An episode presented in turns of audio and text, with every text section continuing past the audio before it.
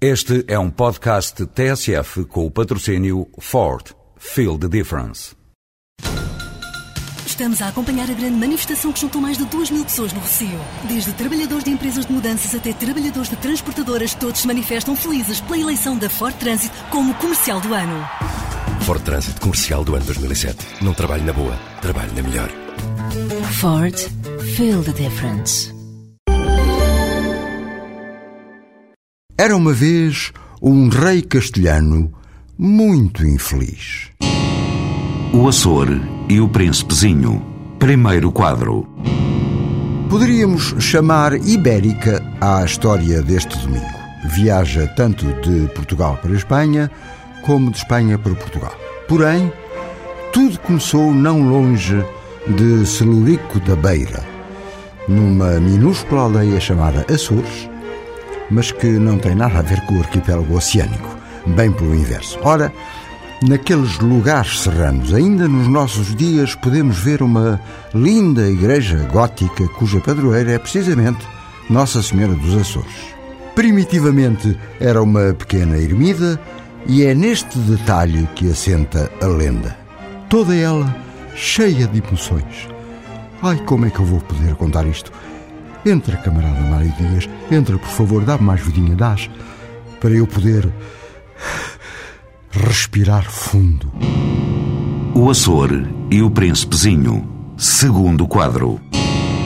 Então, certo dia, um pastor andava pastoreando suas vaquinhas, bois, bezerritos, perto da aldeia dos Açores, quando inesperadamente, como é sempre inesperado o que corta e abate a tranquilidade da vida, de repente, uma das vacas dá-lhe para tresmalhar e cai desamparadamente nas águas mansas da lagoa, encostada ao lugar do pasto.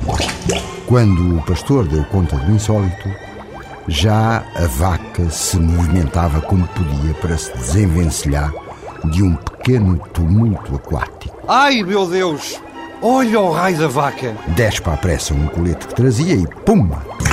A necessidade obrigava, mas a extrema aflição do nosso pastor não lhe permitiu lembrar-se de um pormenor essencial para aquele minuto.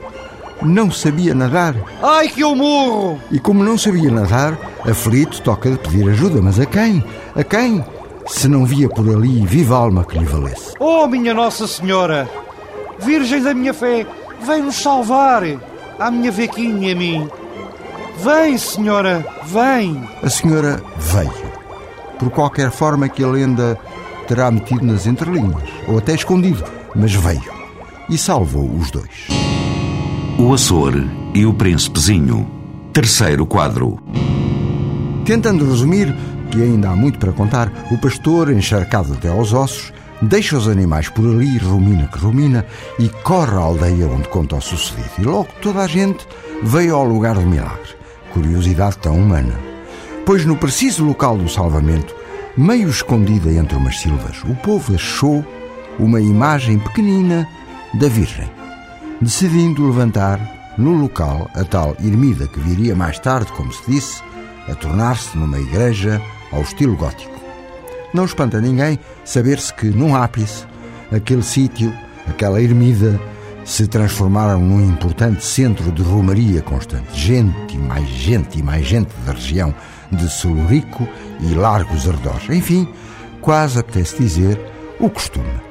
E ao referir a extrema importância da inesperada devoção, mais o milagre que lhe deu vida, também não espanta que a história tenha galgado léguas e mais léguas até chegar à Espanha. E chegando à Espanha, foi naturalmente parar ao Palácio Real. O Açor e o Príncipezinho. Quadro número 4.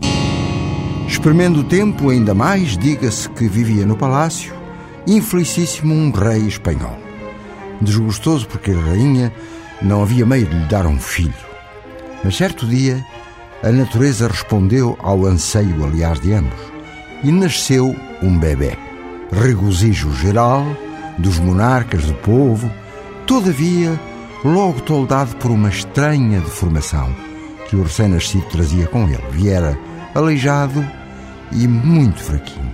Ora, os monarcas espanhóis haviam rogado e rogado à Nossa Senhora dos Açores, tanto e de tal modo que ela lhes fez, sim, meia vontade, sabe-se lá, porque antigos pecados e fraquezas de ambos.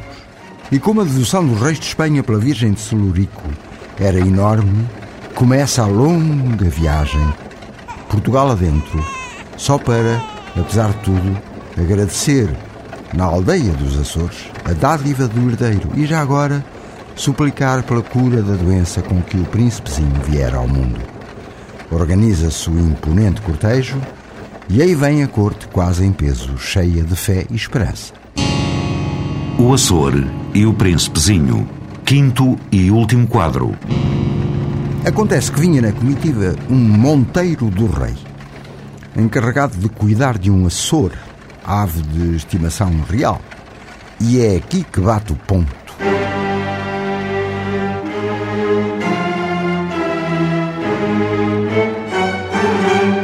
Contudo, acompanhando por enquanto a viagem dos senhores de Espanha, numa das caleches, de um lado a rainha com o príncipezinho deitado no regaço, em frente dela três aias, os olhares de profunda preocupação não se desviavam do pobre ser, choramingando até que o choro se foi esvaindo, esvaindo, e o bebê não chorou mais. Ai, Jesus! O que foi, senhora? Ai, Jesus! Senhor, o que foi? Ai, Jesus! A rainha quase caía fulminada, só mesmo quem, sendo mãe, perde assim um filho. Injustiça maior não pode haver neste mundo. Carne da própria carne, sangue do próprio sangue, um ser indefeso que numa fração de segundo deixa de respirar. Ai, o meu filho! Ai, o meu filho! Senhora, dai-me o menino. Dai-me o corpo do menino. A rainha nem ouvia, claro. Agarrava o corpito inerte com toda a força dos braços. Minha boa Nossa Senhora dos Açores! Meu Deus, levai-me já com esta criatura. Levai-me com ele. Porque me deixais neste desespero. Deus, oh Deus, que tudo podes. Leva-me também.